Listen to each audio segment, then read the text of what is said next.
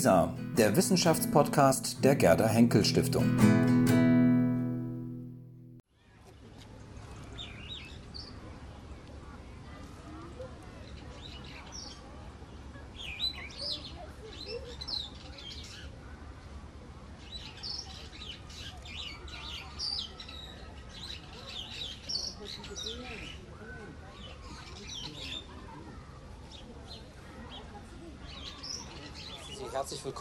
Hier im Kleingarten unter der Linde 1. Ähm, mein Name ist Georgios Schatzudis, ich bin von der Gerda Henkel Stiftung, bin dort für das Portal LISA zuständig, das vielleicht der eine oder andere schon kennt. Ähm, vielleicht auch daher, weil wir haben eine Reihe von Veranstaltungen, die wir hier bisher durchgeführt haben, dort auch im Video zu sehen. Ähm, wer also das nochmal gerne nachhalten möchte, wie wir über Klimawandel hier gesprochen haben oder über Afghanistan oder mit Herrn Professor Miegel über Wachstum im Kleingarten, kann sich das dort gerne nochmal anschauen. Wir haben heute ein ganz anderes Thema. Heute geht es um Archäologie im Kleingarten, haben wir es genannt. Das klingt ein bisschen skurril vielleicht. Ähm, die Idee dahinter, wie, so wir uns diesen ähm, Titel ausgedacht haben, ist, wir haben immer gesagt, wenn wir so eine Veranstaltung hier im Kleingarten machen, soll es irgendetwas mit dem Kleingarten zu tun haben. Und ähm, wir dachten, was hat der Archäologe mit dem Kleingärtner zusammen? Naja, zumindest den Spaten und das Graben. Wobei ähm, das Graben sicherlich, äh, da fängt schon der erste Unterschied an. Der Kleingärtner, der gräbt, glaube ich, eher etwas um, während der Archäologe eher etwas ausgräbt. Das ist vielleicht ein erster wichtiger Unterschied, den man vielleicht hier schon mal festhalten sollte. Ähm, dann haben wir natürlich hier im Kleingarten auch sehr, sehr viel gegraben, als wir hier anfangs die Kolonie oder die Parzelle aufgebaut haben. Hier war ein Bagger, glaube ich, sogar drin. Mir ist nicht bekannt, dass wir auf irgendetwas archäologisch ähm, Wertvolles gestoßen wären, aber vielleicht erfahren wir das ja heute Abend noch, wer weiß. Wir haben ähm, natürlich Kleingärtner heute hier, hoffe ich einige, und wir haben auch Archäologen heute hier. Also eine sehr skurrile Konstellation, die mal zustande gekommen ist, vielleicht nicht so oft zustande kommt. Ich freue mich sehr, dass von Kleingarten einige wieder hier sind, so wie jedes Mal. Und wir haben natürlich zwei Archäologen hier vorne, ähm, die ich gerne ganz kurz vorstellen möchte. Ähm, Professor Kai, Dr. Kai Kohlmeier von der Universität Wirtsch von der Hochschule Wirtschaft und Technik Berlin oder Technik und Wirtschaft Berlin, so rum. Technik und Wirtschaft. Technik und Wirtschaft. Herr Professor Kohlmeier ist ähm, Experte für ähm, Feldarchäologie, Geoarchäologie und Feldarchäologie. Und eins seiner Spezialthemen ist, glaube ich, auch Grabungstechnik, was dann wiederum auch sehr gut hier reinpasst. Herr Professor Kohlmeier ist ähm, uns von der Gerda Henke Stiftung sehr verbunden. Wir haben gemeinsam ein Projekt durchgeführt, unter anderem ein Projekt durchgeführt. Und ähm, wir werden einen Film heute sehen mit Herrn Professor Kohlmeier. Das ist ein Film, eine Ausgrabung in Sri Lanka, auf Sri, auf Sri Lanka in Anuradhapura. Und wir werden diesen Film gleich sehen. Wir werden ihn im Film sehen und anschließend über den Film auch ein bisschen sprechen und über die Art der Ausgrabung, die dort stattgefunden hat. Dann zu meiner Linken ähm, Herr Professor Dr. Ortwin Dalli, auch Archäologe, klassische Archäologie an der FU Berlin und schon seit 2004 Generalsekretär des Deutschen Archäologischen Instituts. Richtig? So ist es. Und Herr Professor Dalli wird uns vor allem ähm, zu einem Projekt ähm, zur Verfügung stehen, was auch am Deutschen Archäologischen Institut, allerdings in Athen, durchgeführt worden ist. Das ist eine Ausgrabung in Griechenland, in Kalapodi. Ja, so viel zu ähm, den ersten einleitenden Worten. Vielleicht noch ganz kurz die ähm, Bemerkung, dass wir im Anschluss an das Gespräch und die Diskussion noch was zu trinken, was zu essen haben. Das ist gute Tradition hier geworden. Wer also möchte, kann noch gerne hier bleiben und den Abend uns gemeinsam hier ausklingen lassen. Ansonsten haben Sie schon gesehen, dass hier überall Kameras aufgebaut sind. Ähm, wir werden das aufzeichnen, wie eben alle anderen Veranstaltungen auch, und Sie können sich das dort gerne nochmal anschauen. Gut, lange Rede, kurzer Sinn. Ähm, vielleicht noch ein letztes Wort an Herrn Wellendorf. Vielen Dank nochmal, Herr Wellendorf, dass Sie das alles hier wieder für uns bereitgestellt haben, wie jedes Mal. Wir sind Ihnen wirklich da sehr, sehr verbunden. Vielen Dank. Gut, so viel zum Beginn und dann würde ich sagen, starten wir mit dem ersten Film. Wenn Sie Fragen dazu haben, wir haben Herrn ähm, Kohlmeier da, wir können über alles sprechen. Nach einer kurzen Diskussion kommen wir in den zweiten Film. Danke. Ja, wir müssen mit nach vorne, können wir ähm, das schauen. Können Sie denn überhaupt etwas erkennen? Es ist ein bisschen dunkel. Ja, ist ein bisschen dunkel.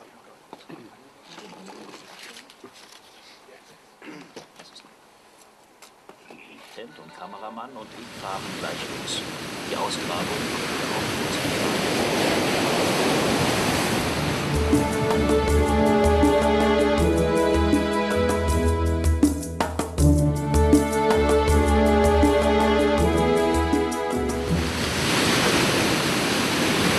Sri Lanka, Die Träne Indiens. Kaum habe ich meinen Fuß auf die Insel gesetzt, bin ich wie gebannt von der atemberaubenden Landschaft und den sympathischen Menschen. Mein Name ist Kai Kohlmeier. Ich bin Archäologe an der Hochschule für Technik und Wirtschaft Berlin. Mit meinem Team bin ich auf dem Weg in den Nordosten der Insel, an einen geheimnisvollen Ort, die alte, versunkene Hauptstadt Anuradhapura. Schlug hier das Herz einer frühen Hochkultur? Damals war Sri Lanka Zentrum des antiken Buddhismus, der in der Mitte des dritten Jahrhunderts vor Christus von Indien aus auf die Insel gebracht worden ist. Die Zeit, in der in Indien die Schrift entstand, sagen viele Wissenschaftler. Doch wir sind hier, um einer Spur nachzugehen, die darauf hinweist, dass es zumindest bereits 500 vor Christus auf der Insel Schrift gegeben hat. Also 250 Jahre früher als bisher angenommen. Können wir dies wissenschaftlich bestätigen, wäre das eine Sensation für die Forschung, aber auch für die Bevölkerung Sri Lankas. Ihre Geschichte würde damit neu geschrieben werden. Wasser. Überall begegnet es uns. Dieses Element nutzbar für die Landwirtschaft zu machen, war wahrscheinlich der Ursprung bei der Entwicklung der frühen Hochkultur auf der Insel. Wir sehen sogar Spuren antiker Brücken am Wegesrand. Es geht weiter. Fünf lange Stunden fahren wir über die holprigen Straßen Sri Lankas, dann, endlich, kommen die Wahrzeichen der versunkenen Stadt in Sicht. Stupas, buddhistische Denkmäler, Symbole der Erleuchtung.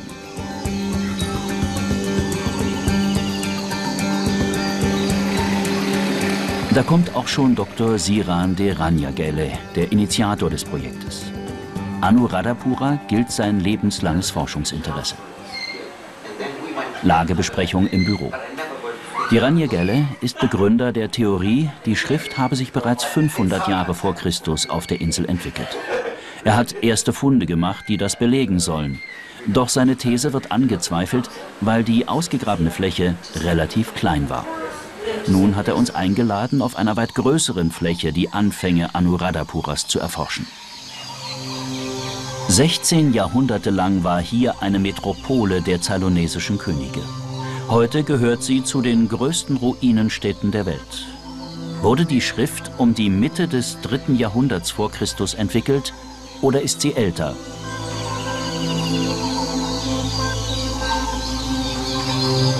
Über 1500 Jahre lang war Anuradhapura das politische und religiöse Zentrum des Landes. Wo sollen wir hier in dieser 40 Quadratkilometer großen Ruinenstadt den Spaten ansetzen? Es ist eine schwierige Entscheidung, vor der Siran Deranyagele und ich stehen. Anuradhapura ist schließlich nicht nur Ausgrabungsstätte, sondern auch Pilgerziel vieler Buddhisten mit heiligen Plätzen.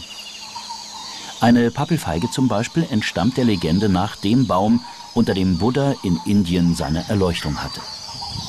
In diesem Felsentempel huldigen die Besucher der Statue Buddhas. Blumen sind besonders beliebte Weihegeschenke. Auch Bildwerke aus dem antiken Anuradhapura, wie das berühmte Bild der zwei Liebenden, werden hier bewundert. Die Kultstätten sind nicht nur heilig, sie beeindrucken auch durch ihren Baustil und die Gestaltung, die von einer außergewöhnlichen Kultur zeugt.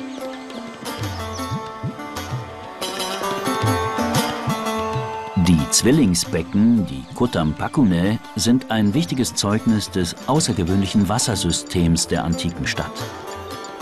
Anuradhapura gehört zum Weltkulturerbe und steht unter UNESCO-Schutz.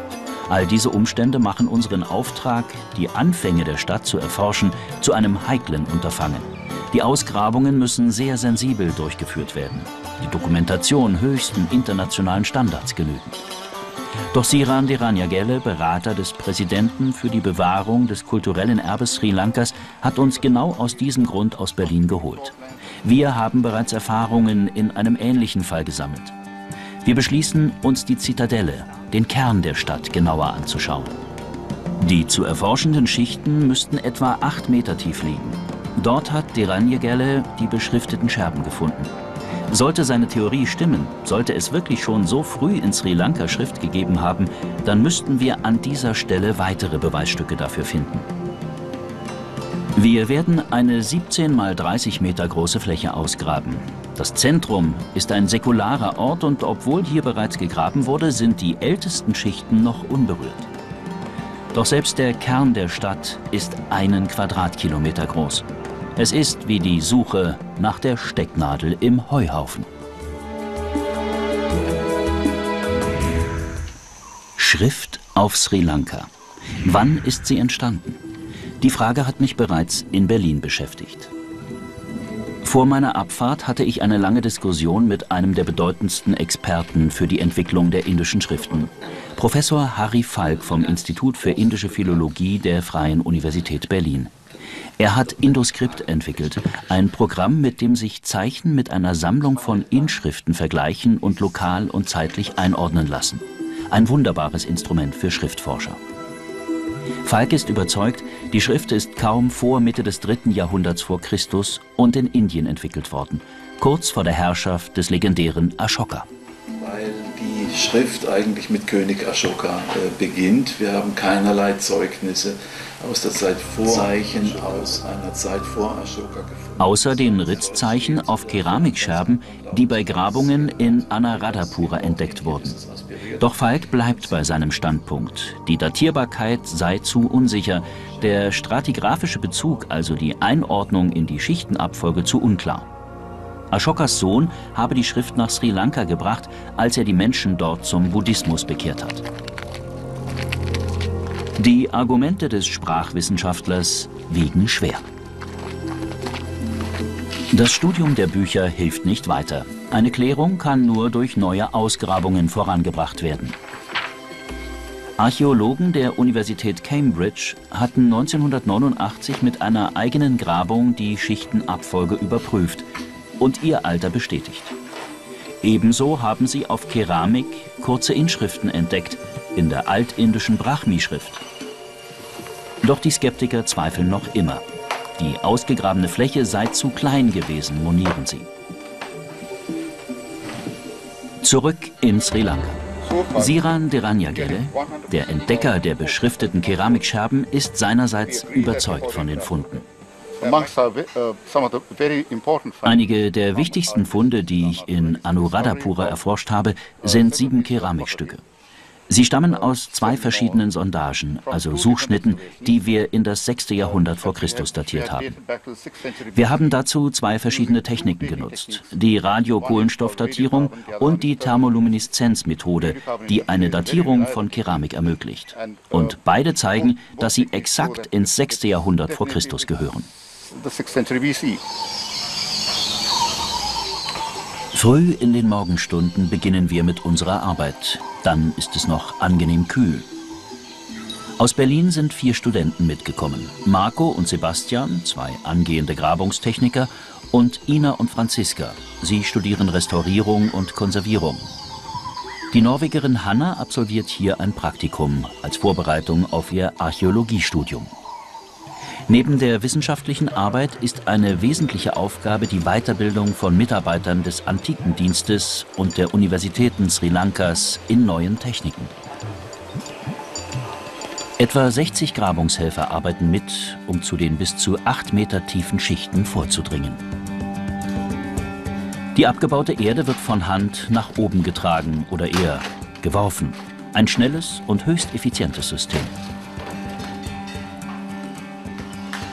Das abgebaute Erdmaterial wird zuerst gesiebt und dann in großen Wasserbecken ausgeschlemmt.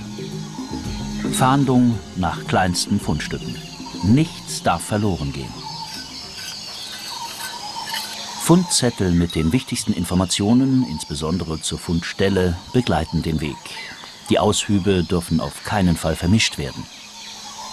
Denn auf der Grabung wird in Schichten unterschiedlicher Zeitstellung simultan gearbeitet. Der Vormittag rückt voran und in der Küche werden die letzten Vorbereitungen für das Mittagessen getroffen. Die singalesische Küche ist wirklich gut und würzig. Heute Reis und Curry. Dann geht unsere Zeitreise weiter. Sie ist nicht einfach. Eine unerfreuliche Eigenheit des Grabungsplatzes besteht darin, dass es sehr viele antike Bodeneingriffe gibt, die die älteren Schichten stören. Überall Gruben, Löcher wie in einem Schweizer Käse. Um zu vermeiden, dass jüngeres Fundgut in ältere Schichten gerät, entfernen wir soweit möglich den Inhalt der Störungen und schälen die Grenzen der Gruben frei. Mel, der erfahrene Vorarbeiter der Grabungshelfer, weist die Leute ein. Funde werden von Ina und Franziska im Grabungshaus gesäubert, gezeichnet und fotografiert.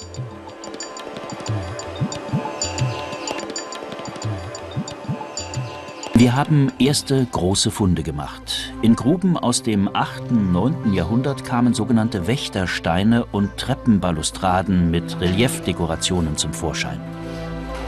Offensichtlich sind sie, obwohl überwiegend noch intakt, dort entsorgt worden. Warum und wo kamen sie ursprünglich her? Wir haben eine Idee. Neben unserer Grabung befinden sich zwei Tempelruinen, das sogenannte Building A und das Giddige, beide mit gleichartigem Grundriss. Die Funktion dieses sogenannten Building A ist umstritten. Es gibt eine Theorie, dass es sich hierbei um den äh, Schrein handelt, wo der Zahn des Buddha, also die wichtigste buddhistische Reliquie, aufbewahrt worden ist. Ähm, man kann diese Thesen nur unterstützen, wenn dieses Bauwerk, das äußerlich ganz gleich erscheint wie das Geddige, in Wirklichkeit älter ist, weil es nicht zwei gleichzeitige Schreine dieser Art geben kann. Wir beschließen, eine bauhistorische Untersuchung durchführen zu lassen. Wenn wir eine Idee haben über die zeitliche Entwicklung, können wir auch feststellen, gibt es zu diesen Phasen entsprechenden Baudekor oder ist er entfernt. Und dann könnten wir schon mit einiger Wahrscheinlichkeit sagen, die Stücke, die wir gefunden haben, gehören hierhin oder in das andere Bauwerk. Gesagt, getan. Die Dokumentation des Building A zeigt Erstaunliches. Und in der Tat ist, das ist das Ergebnis, hat dieses Bauwerk eine Schale erhalten, zwei Hauptumbauphasen und nur diese äußere Schale, die jüngere Schale, äh, gleicht tatsächlich dem Geddige. Geddige war es besonders schwierig, die verschiedenen äh, Restaurierungsphasen auseinanderzuhalten. Und die Analyse ergab, dass wirklich nur noch kleine Teile original sind und relativ große Teile absolut rekonstruiert sind. Das allerwichtigste Ergebnis beim Geddige ist aber, dass es aus einem Guss ist. Wir also nicht mehrere Bauzustände haben und es datiert ja relativ jung.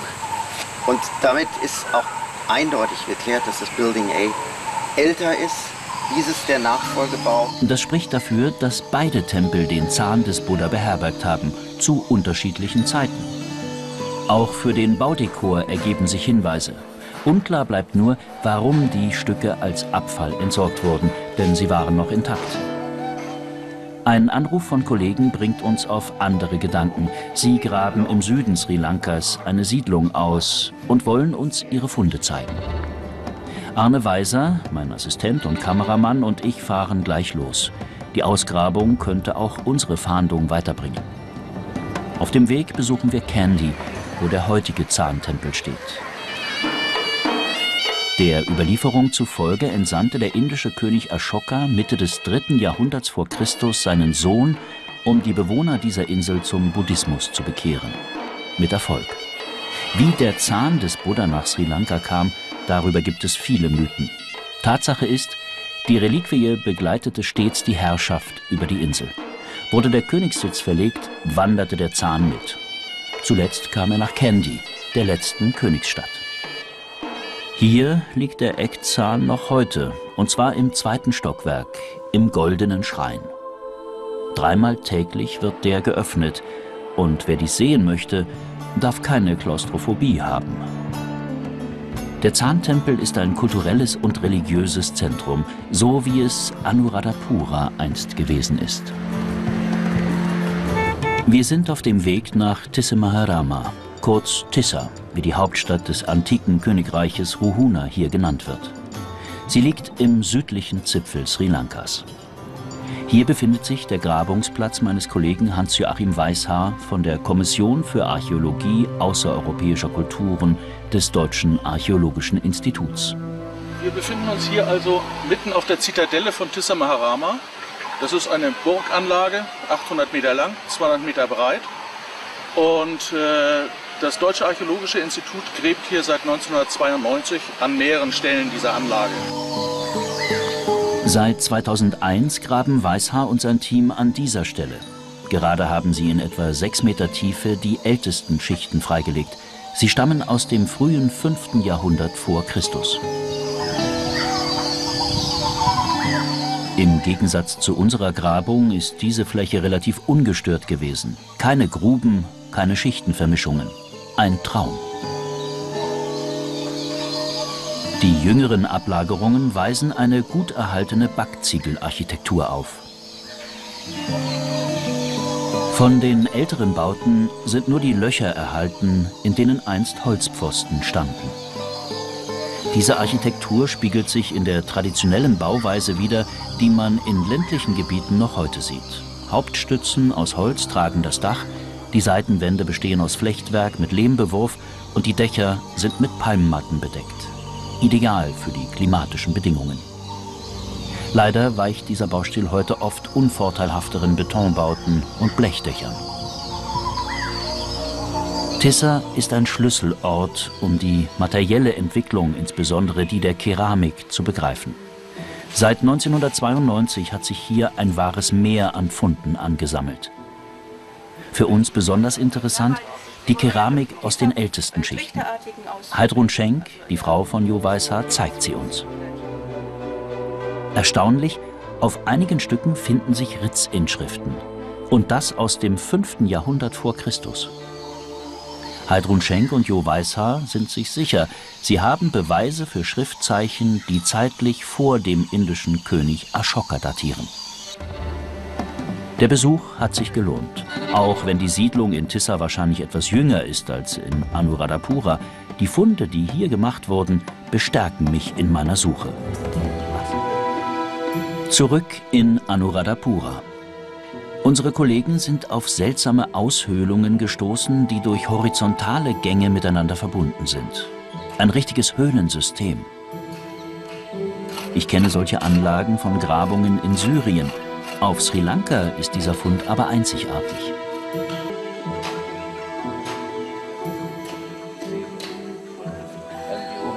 Wir haben nun die frühesten Schichten der antiken Stadt erreicht. Wie in Tissemaharama finden sich hier Reste von Pfostenlöchern, in denen einst Holzstützen standen.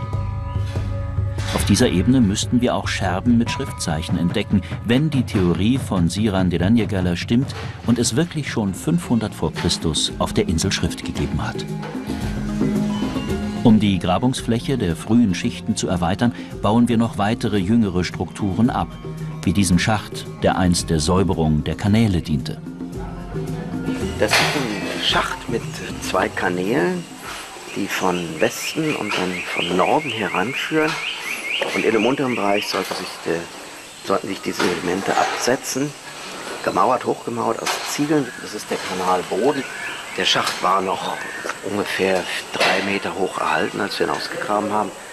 Auch noch mit den äh, Aussparungen, dass man ihn runtersteigen konnte zur Säuberung. Und das ist schon eine ganz beachtliche Installation. Mit Spannung legen wir den Boden des Schachtes frei. Dort liegt eine Platte in Form eines Wächtersteins. Ist es die Rückseite eines schön verzierten Reliefs, von dem wir schon zwei Stücke gefunden haben?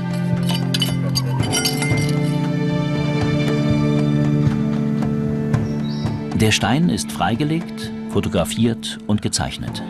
Jetzt muss er nur noch gewendet werden. Wir werden enttäuscht. Es ist ein unfertiger Werkstein.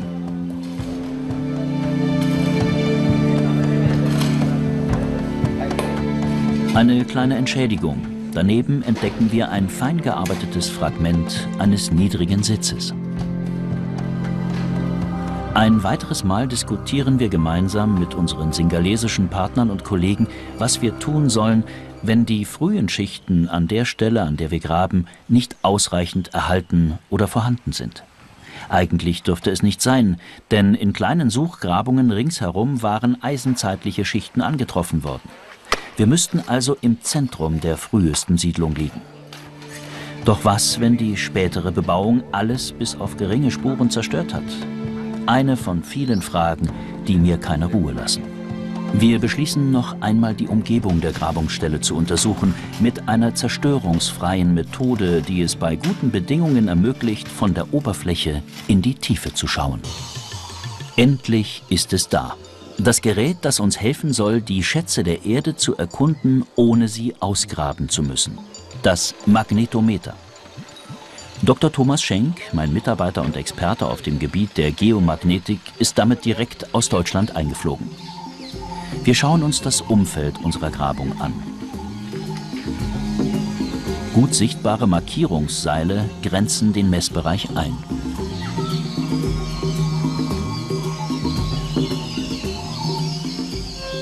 Das ganze Areal ist jetzt inzwischen ausgepflockt in 30 Meter Quadrate und ich zeichne jetzt eben in diesem Plan hier mit ein, wo die Wege lang laufen und vor allem, wo die Bäume stehen. Das Magnetometer misst Anomalien im Erdmagnetfeld. Diese ergeben sich insbesondere durch Strukturen unter der Oberfläche, die unterschiedlich intensiv magnetisiert sind. Mauern, Gräben, Straßen, Brunnen und Feuerstellen lassen sich so aufspüren. Das Ergebnis der Messung ist durchwachsen. Deutlich zeigen sich Steine im Untergrund, doch sie liegen verstreut, wie in der Grabung. Eine klare architektonische Struktur ist nicht erkennbar. Die Methode erweckt die Aufmerksamkeit unserer Partner. Sie bringen uns zu einem eisenzeitlichen Friedhof in der Nähe von Anuradhapura, der in die uns interessierende Zeit datiert. Dort befinden sich Großsteingräber aus Gneis. Ein Gestein mit einer hohen Eigenmagnetik, also theoretisch klar im Magnetogramm abbildbar. Vielleicht ist es möglich, unsere Fragestellung parallel zur Ausgrabung über dieses Gräberfeld anzugeben. Doch zunächst prüfen wir die Bedingungen im Feld. Gibt es Störfaktoren, die im Magnetogramm die Gräber überlagern? Und gibt es die für Gräber typischen Anomalien an Stellen, an der oberflächlich keine Steine erkennbar sind? Können wir also unterirdisch verborgene Steinkammern entdecken, die möglicherweise unberaubt sind? In der Regel bestehen die Beigaben zu dieser Zeit aus Keramik, vielleicht sogar mit Schriftzeichen.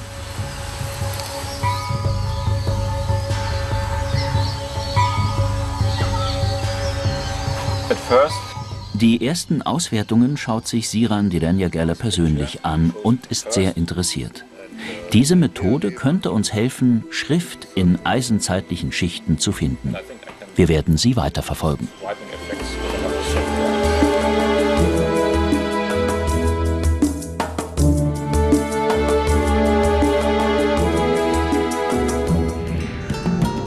Die Hitze und die hohe Luftfeuchtigkeit auf Sri Lanka stellen eine große Gefahr für Kulturgüter dar. Ein kultureller Schatz, den das Klima zu zerstören droht, befindet sich in Colombo im Department of Archaeology. Ein Fotoarchiv aus dem 19. Jahrhundert, das wir uns heute ansehen wollen. Unsere angehenden Restauratorinnen Ina und Franziska sind mitgekommen. Auf Bitten unserer singalesischen Kollegen formen sie hier beschriftete Goldbleche ab. Sri Lanka möchte Sicherungskopien dieser einmaligen Zeugnisse haben. Heilige Schriften aus dem 9. Jahrhundert. Gleichzeitig ist es eine Möglichkeit, Kenntnisse über das Verfahren an die einheimischen Restauratoren weiterzugeben. Im Fotoarchiv erwartet uns unsere Kollegin Kerstin Bartels, Expertin für die Konservierung und Restaurierung von fotografischem Kulturgut. Sie hat gerade begonnen, die Materialien zu sichten, etwa 2500 alte Glasplattennegative und einen Koffer voller Albuminabzüge. Mit unglaublicher Präzision dokumentieren sie archäologische Fundstätten, antike Bauten zum Zeitpunkt ihrer Entdeckung im 19. Jahrhundert. Viele dieser Bauwerke sind heute beschädigt, verloren gegangen oder verändert worden. Mit der natürlichen Alterung, vor allen Dingen bei Albuminpapieren, vergilbt die Abbildung und verblasst. es ist ein natürlicher Prozess, aber vor allen Dingen auch beschleunigt durch die Umstände, die hohe Luftfeuchtigkeit. Wir sehen hier, es gab einen Wasserschaden. Viele Aufnahmen sind schon unwiederbringlich zerstört. Ein Rettungsprogramm muss rasch erstellt werden, damit diese wertvollen Quellen nicht weiter zerfallen. Zurück in Anuradhapura begutachten wir erneut die Pfostenlöcher. die ältesten erreichten Schichten. Die Fläche ist zu klein und die Schichten laufen dünn aus. Stehen wir etwa an einer Siedlungsgrenze? Müssen wir an der Annahme des Initiators des Projektes, Dr. Delanjegerler, zweifeln, Anuradhapura habe bereits 700 bis 600 vor Christus eine Ausdehnung von zumindest 50 Hektar gehabt und damit einen städtischen Charakter? Neue Fragen, die die Ausbildung der Schrift direkt betreffen. Sie führen uns wieder zu dem Punkt Wasser. Wassermanagement mit der Anlage von Reservoirs und Kanälen ist Grundbedingung für die Existenz dauerhafter Siedlungen unter den klimatischen Bedingungen Anuradhapuras. Es ist der Motor für die Ausbildung einer hochentwickelten Wirtschaft und Gesellschaft, die Schrift benötigt. Wir beschließen, uns methodisch breiter aufzustellen und Geoarchäologen einzubeziehen und sprechen im Geografischen Institut der Freien Universität Berlin mit Brigitta Schütt darüber. Wenn die Geoarchäologen Erfolg haben, lässt sich über die Rekonstruktion der antiken Umwelt ein Rückschluss auf den Beginn und die Entwicklung des Bewässerungsfeldbaus ziehen und damit auf den Beginn der Entwicklung der Schrift auf Sri Lanka. Unsere Hoffnung ruht auf der optisch stimulierten Lumineszenz.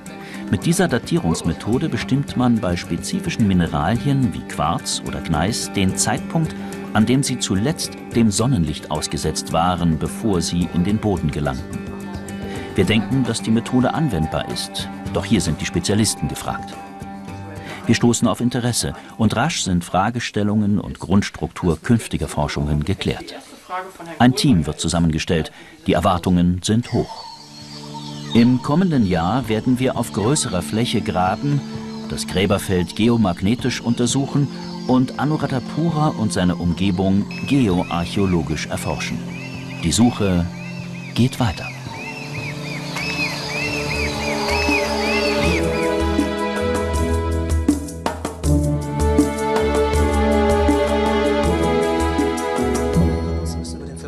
Vielleicht sollte ich vorab noch kurz sagen, diese Filme sind ähm, nicht von irgendwelchen Profis gedreht, sondern die sind von den Wissenschaftlern selbst gedreht worden. Also die Wissenschaftler sind ausgebildet worden in einem kurzen Schnelldurchlauf in Kameratechnik und haben die Kamera mitgenommen. Das sind die Kameras, die Sie jetzt auch hier sehen. Und haben die mitgenommen in ihre Ausgrabungsländer und haben dort gedreht.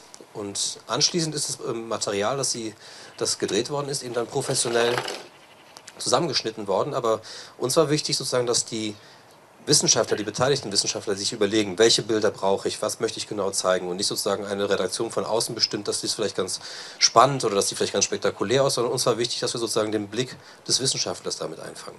Das vielleicht nur ganz kurz am Rande. Vielleicht eine Frage gleich an Sie beide. Wenn man sich das so anschaut, diese ähm, Art des Arbeitens, die Sie vollführen, ähm, hat das wenig mit dem zu tun, was man oft unter Archäologie versteht. Es ist keine Indiana Jones Romantik, die man dann in irgendeiner Form sieht. Das ist sehr, sehr technisch. Man sieht, erfährt was über Geoarchäologie, Magnetfeldtheorie und so weiter und so fort. Ähm, ist das ganz wichtig, das noch mal richtig zu korrigieren, dass eben Archäologie nicht wirklich Indiana Jones ist? Also ich lege sehr großen Wert darauf, denn am Anfang wird genau mit diesem Klischee gespielt. Das ist eine meiner Kritiken an dieser Serie. Äh, da sieht man ausgerechnet mich, ich eigne mich nicht besonders gut dafür, auch wieder wie den Helden, der alles weiß, da in die Landschaft gehen. Es gibt eine ganze Reihe vergleichbarer Filme, die manchmal fährt da einer und alle haben diese Westen an mit vielen Taschen und wissen eigentlich von vornherein, was sie wollen, was sie finden werden. Das ist nicht Archäologie. Archäologie heute bedeutet eben das Zusammenspiel von vielen Disziplinen, auch mit ganz anderen Fragestellungen, als nun einen Schatz zu finden. Aber ich übergebe gern das Wort an meinen Kollegen. Ich kann das nur äh, unterstreichen.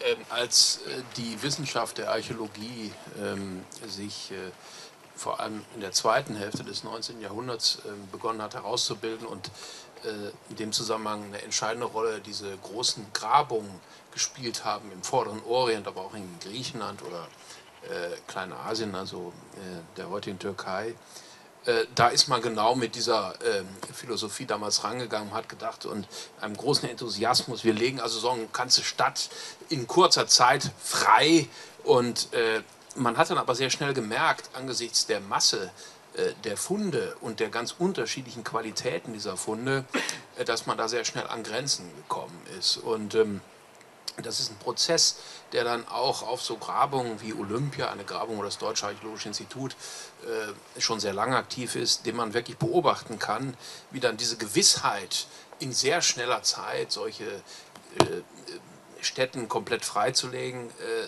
doch äh, dann allmählich der Erkenntnis weicht, dass es erstmal darum geht, in ganz beharrlicher, äh, minutiöser Arbeit ein Verständnis zu gewinnen von der chronologischen und typologischen Entwicklung von Funden und erst das einem dazu verhilft, letztlich wiederum so ein Gesamtbild ähm, äh, zu entwerfen. Und äh, heute ist man tatsächlich eher darauf aus, mit solchen Methoden wie diesen geoarchäologischen Methoden äh, ein Bild zu zeichnen und dann an kleinen Stellen, häufig nur an kleineren Stellen, einen Eingriff in den Boden äh, zu wagen, um dann wirklich dort zu graben, weil man eigentlich die Dinge, äh, die man hat, auch nicht gar nicht unbedingt immer zerstören will, denn das ist genau Archäologie. In dem Moment, in dem wir es graben, zerstören wir eben auch einen Teil der Dinge. Es geht aber nicht nur ums Methodische, das ist der eine Aspekt. Der andere Aspekt ist wirklich die Figur des Archäologen. Es ist nicht mehr heute der strahlende, oder sollte nicht mehr so sein, der strahlende Held, der in die Ferne schaut und äh, schon weiß, was er findet, sondern es ist Teamwork aus unterschiedlichsten Disziplinen äh, von Forschern, die erstmal lernen müssen, einander zu verstehen. Und in diesem gemeinsamen Arbeiten, da ergeben sich heute die hauptneuen Erkenntnisse und nicht im Suchen nach Schätzen. Man hat das ähm, Ausgrabungsfeld gesehen, die Zitadelle von Anuradhapura. Sie haben es gerade angesprochen, früher ist viel gegraben worden, vor allem heute würde man mit anderen Methoden arbeiten. Haben denn Ihre Vorgänger sozusagen vieles unwiederbringlich zerstört? Wo jetzt? Beispielsweise die Zitadelle, Sie haben ja gegraben, ja? Sie haben gesagt, es gibt neue Techniken inzwischen. Ist sozusagen, also wo wir jetzt zuckten beide wir müssen jetzt zusammen. Sie ja, haben es ich gemacht. verstehe ja. Äh, brauchen ja kein dann konkretes reden wir über, reden wir über. Anuradhapura. Äh, die Zitadelle ist ein Kilometer auf ein Kilometer groß. Also was da bisher gegraben worden ist, das sind winzige Einschnitte. Das Problem ist eigentlich dort mehr, dass die Verschüttung äh, acht, zehn Meter zum Teil beträgt und äh, man ohne präzise Vorarbeiten, Prospektionsmethoden gar nicht weiß, wo man graben soll.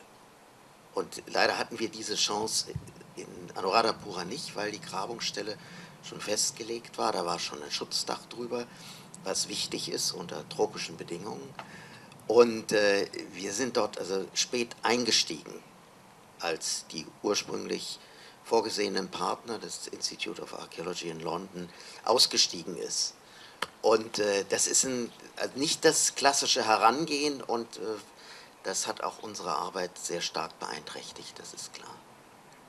Haben Sie ähnliche Erfahrungen, sozusagen, dass Sie, dass Sie sich ärgern darüber, dass eben vorher vielleicht etwas falsch gemacht worden ist? Nein, das kann ich nicht sagen. Äh, Archäologen äh, sind äh, wie alle in ihrer Zeit äh, und ähm, arbeiten auch in einem bestimmten, mit einem bestimmten Erfahrungshorizont, der zeitgebunden ist. Nein, das kann man nicht sagen. Ich würde eher sagen, das Schicksal der Archäologie ist es eben, in dem Moment, in dem man tatsächlich auch so einen komplexen Befund, ähm, wie eben äh, diese äh, Stadt in Sri Lanka freilegt, äh, man äh, notwendigerweise dann anfängt, Erdschichten abzutragen und die sind dann in dem Moment weg. Das heißt, äh, was eben wichtig ist, dass diese Dokumentation dessen, was man da tut, dass das eben ganz akkurat ist. Denn die kann man eben tatsächlich nicht mehr wiederholen. Man kann eben nicht wie im Louvre zur Mona Lisa wieder gehen und nochmal ein Foto machen, äh, wenn es äh, weg ist, sondern das ist weg. Das heißt, man braucht eben Dokumentationstechniken, die das, was man dort tut, dann eben so konservieren, dass wir Archäologen uns dann auch im Nachhinein damit ähm, weiter wissenschaftlich beschäftigen können. Und davon zehren wir im Übrigen von den Techniken, äh, die man auch schon vor langer Zeit, also seit dem 19. Jahrhundert entwickelt hat, zehren wir auch noch heute. So ist das nicht. Also es gibt ihn noch den Archäologen mit dem Spaten in der Hand. Ja, klar, aber die, der Schwerpunkt verlagert sich, äh, verlagert sich, aber das ist auch festgelegt in internationalen Konventionen, die wir haben, Chartas, hin zur zerstörungsfreien Dokumentation. Das heißt, wenn ein Denkmal nicht akut gefährdet ist durch eine Baumaßnahme, die sich nicht verhindern lässt, äh, dann sollten wir zunächst mal vorsichtig rangehen, nicht zerstören, weil das, was Herr Dalli sagt, das verfolgt uns in unserer Arbeit. Mit unserer Arbeit zerstören wir das Objekt. Übrig bleiben die Artefakte, klar, die Fundstücke, aber der Kontext wird von uns im Moment des Freilegens zerstört, unwiderruflich. Und deswegen entwickeln wir ja auch an den Dokumentationsmethoden immer weiter, versuchen die immer stärker zu perfektionieren, weg auch von klassischen Techniken, die wir heute auch noch benutzen, Papier, Bleistift, hin zu Methoden wie ähm, 3D-Laserscanning und dergleichen, um eben möglichst breit ganz viele Informationen, gut in einem wirtschaftlich vertretbaren Umfang natürlich, zu bekommen, die uns eine Rekonstruktion der ursprünglichen Befundsituationen erlaubt. Fragen aus dem Publikum vielleicht schon. Würde ich gerne schon früh öffnen wollen. Wenn jemand, hat schon jemand eine Frage, gerne stellen möchte? Haben wir Archäologen unter uns, die vielleicht irgendwie auch etwas beitragen können? Denn sonst würde ich auch ganz gerne was fragen wollen. Ähm, wenn wir von Grabungstechniken sprechen heutzutage, ähm, welche Form von Grabungstechniken haben wir denn alles? Also Sie haben schon, wir haben schon gesehen im Film diese Magnetfeldsuche sozusagen. Ähm, dann gab es noch ähm, äh, diese Geoarchäologie, die Sie so bezeichnen. Was genau verbirgt sich dahinter? Also wie kann man sich das wirklich vorstellen? Naja, es sind, zur Grabungstechnik äh, gehören eben viele Methodiken, die eigentlich mit der Grabung an sich gar nichts zu tun haben, sondern zerstörungsfreie Methoden sind, äh, um unterirdische Strukturen zu erfassen, Prospektionsmethoden. Und äh, wir sind inzwischen sehr stark geprägt durch Naturwiss die Zusammenarbeit mit Naturwissenschaften, Ingenieurwissenschaften und äh, also können uns nicht nur auf den geisteswissenschaftlichen Zugang zu Fundstätten äh, beziehen allein, sondern es ist ein, ein großes Umfeld entstanden das auch notwendig ist, also jetzt weniger vielleicht in der Grabung im Mittelmeergebiet als hier in unserem archäologischen Alltag in Deutschland, wo es in der Regel darum geht, möglichst schnell ein Maximum an Informationen zu gewinnen, um Baumaßnahmen nicht zu verzögern oder wenn dann nur in einem vertretbaren Rahmen zu verzögern. Die Alternative wäre ja, es wird zerstört ohne Dokumentation. Und äh, das ist natürlich äh, wirtschaftlich gesehen ein Kostenfaktor, der nicht zu unterschätzen ist. Deswegen ist auch nicht jeder in der Baubranche unbedingt erfreut, wenn ein Archäologe ihm über den Weg läuft. Es liegt aber auch zum Teil an unseren Methoden. Das heißt, wenn wir tatsächlich nur mit einem Stück Papier und einem Bleistift und einem Zollstock auftauchen, dann bekommt eine ganz große Branche das Kribbeln im Rücken. Also es liegt auch an uns. Wir müssen uns auch weiterentwickeln und müssen sehen, dass wir mit dem Partner, das sind unsere Partner, auch eine vernünftige Ebene der Kommunikation und des gemeinsamen Vorgehens finden. Herr Dali, Sie kennen es ja aus, vor allem in der Geschichte der Archäologie. Wann ist, also wann kippt das denn sozusagen, dass viele Techniken gerade aus naturwissenschaftlichen, aus sehr stark technisch orientierten Fächern dazukommen in der Archäologie, dass sozusagen vielleicht die Art und Weise, wie man bei Ausgrabungen vorgeht, dass es eine Art Revolution gibt? Also ich würde das, ähm, also wenn man von der Archäologie redet, ähm, dann verdeckt das etwas, ähm, dass es eben ganz unterschiedliche archäologische Disziplinen gibt.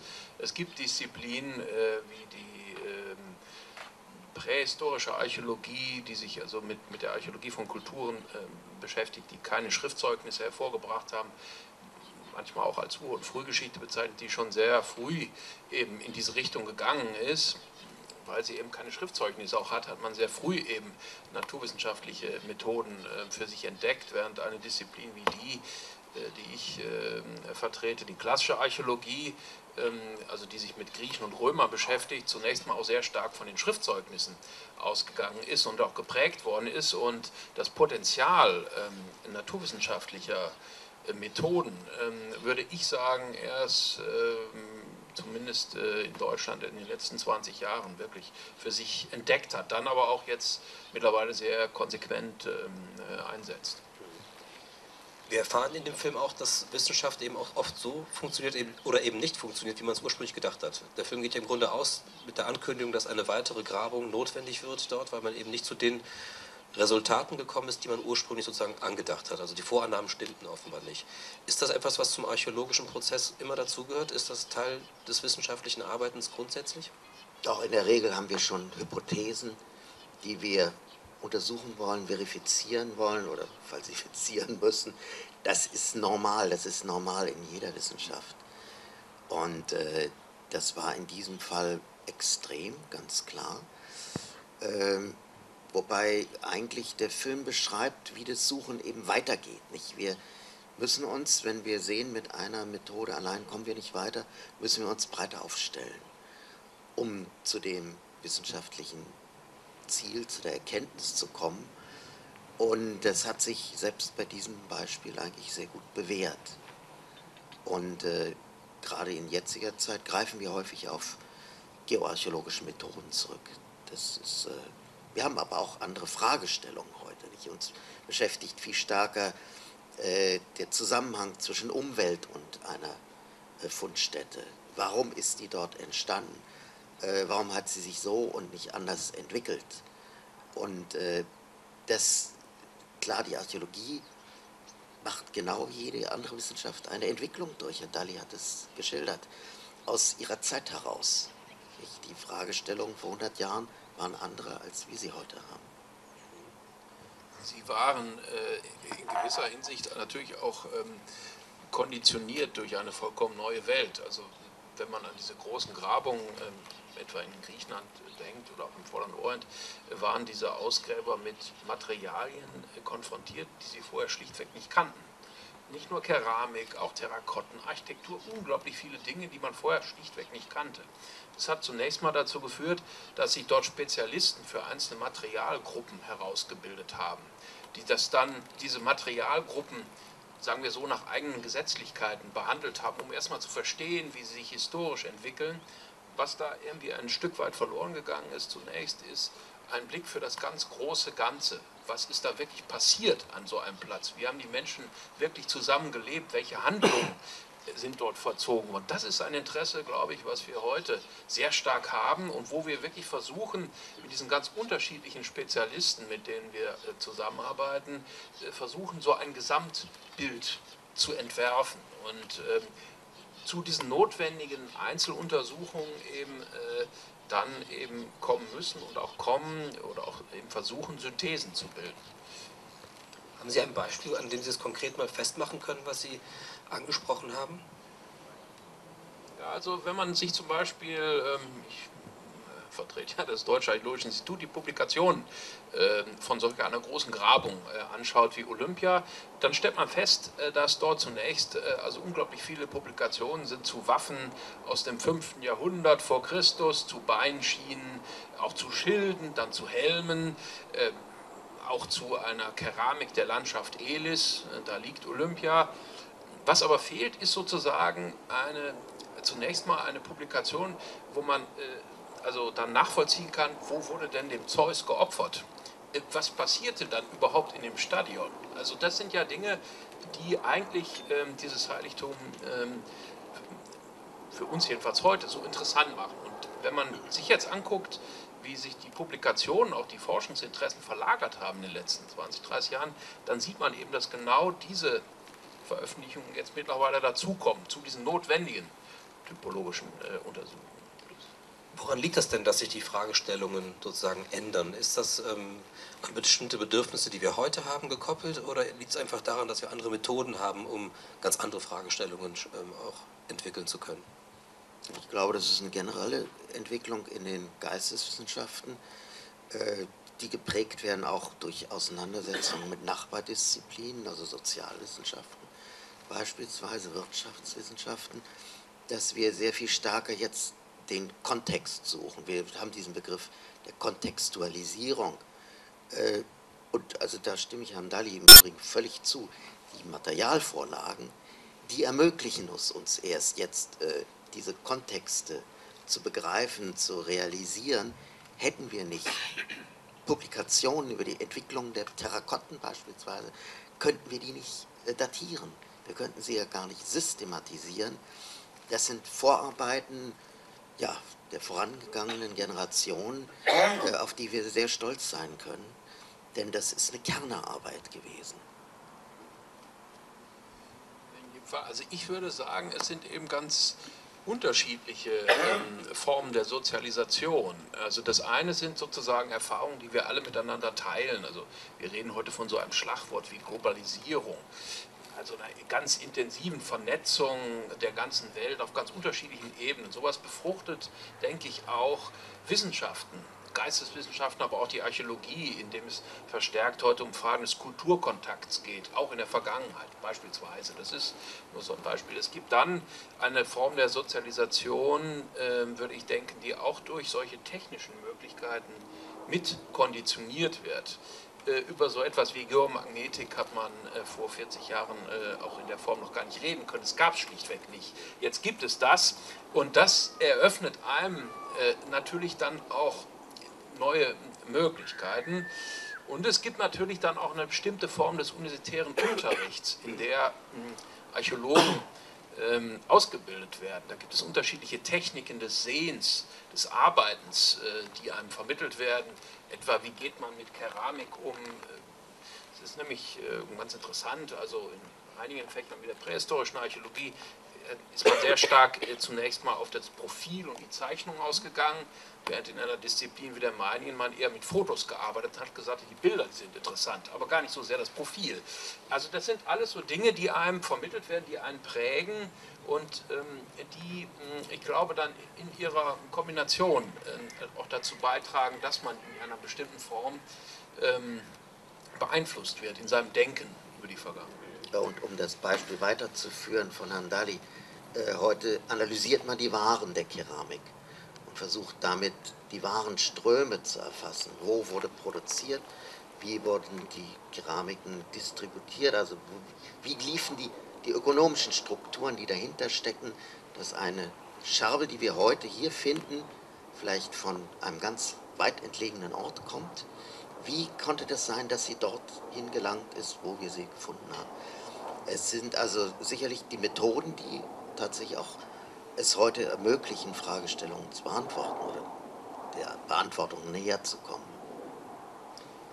Vielleicht jetzt eine Frage aus dem Publikum? Möchte jemand eine Frage stellen vielleicht? Nach wie vor noch etwas reserviert, vielleicht. Wir sind zu spezifisch zu eingestiegen, glaube ich. Das naja, wir hätten ja natürlich noch ein bisschen über Ihr Projekt sprechen können. Ähm, Sie sagen es ja gerade, man kann sozusagen nachvollziehen, welche Ströme beispielsweise Waren genommen, welche Warenströme es gegeben hat. Sie untersuchen ja bei dem Projekt unter anderem, wo die Schrift herkommt. Oder ist es zumindest eine Annahme, dass die Schrift wesentlich älteren Ursprungs in Indien ist, als man bisher gedacht hat? Das war die Kernfrage, die Ausgangsfrage.